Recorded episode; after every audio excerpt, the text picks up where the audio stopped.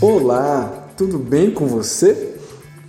Seja muito bem-vindo ao Pod Cremos, o seu podcast semanal que está falando sobre a declaração de fé das Assembleias de Deus.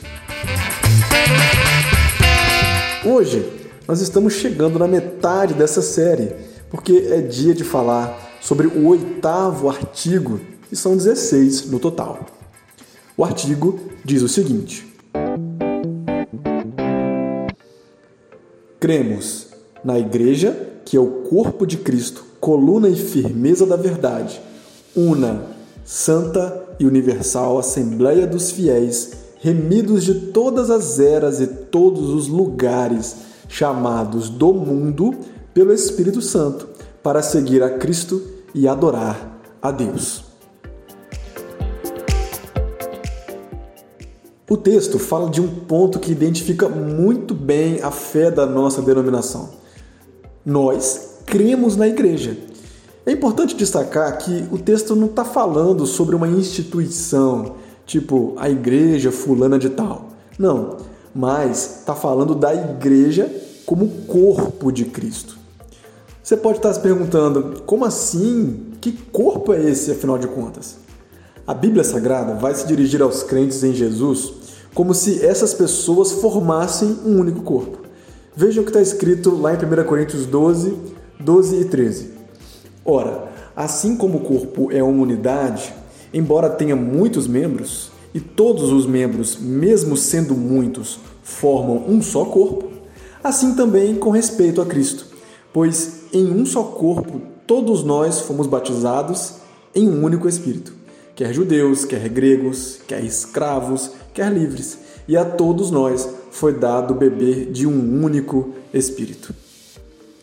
Então, veja que a comparação dos fiéis a Cristo como sendo o seu corpo deixa clara que todos os membros são importantes, independente de qual seja a função que exercem.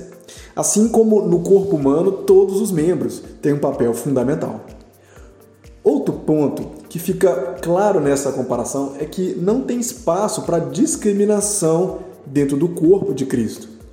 Ele se entregou para trazer salvação a todos sem nenhuma distinção de condição econômica, terra onde nasceu, cor da pele, sexo, tribo, etc.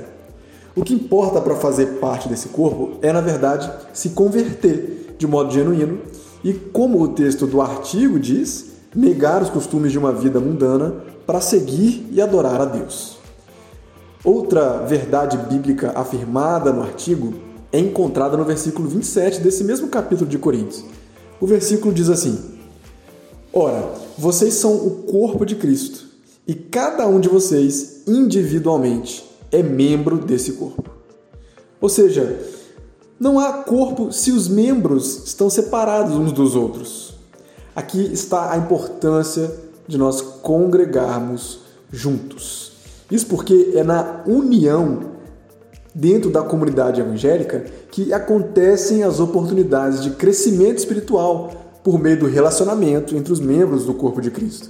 Isso mesmo, crescimento tem a ver com bons relacionamentos. Essa necessidade de estarmos ligados também é afirmada em Romanos 12, 4 e 5, que diz assim: Assim como cada um de nós tem um corpo com muitos membros, e esses membros não exercem todos a mesma função, assim também em Cristo, nós, que somos muitos, formamos um corpo e cada membro está ligado a todos os outros. Mas me diz uma coisa aqui: você já viu corpo sem cabeça? Com certeza não, porque um corpo sem cabeça não tem vida. Em Colossenses 1,18 está definido que nessa comparação a cabeça da igreja é Jesus. Portanto, nós devemos expressar como igreja as características dele.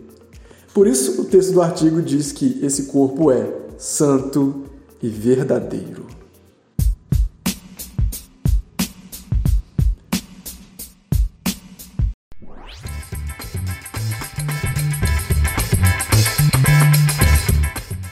Gostou desse episódio?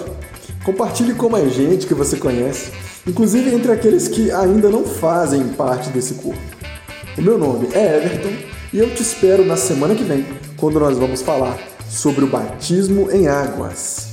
Até lá!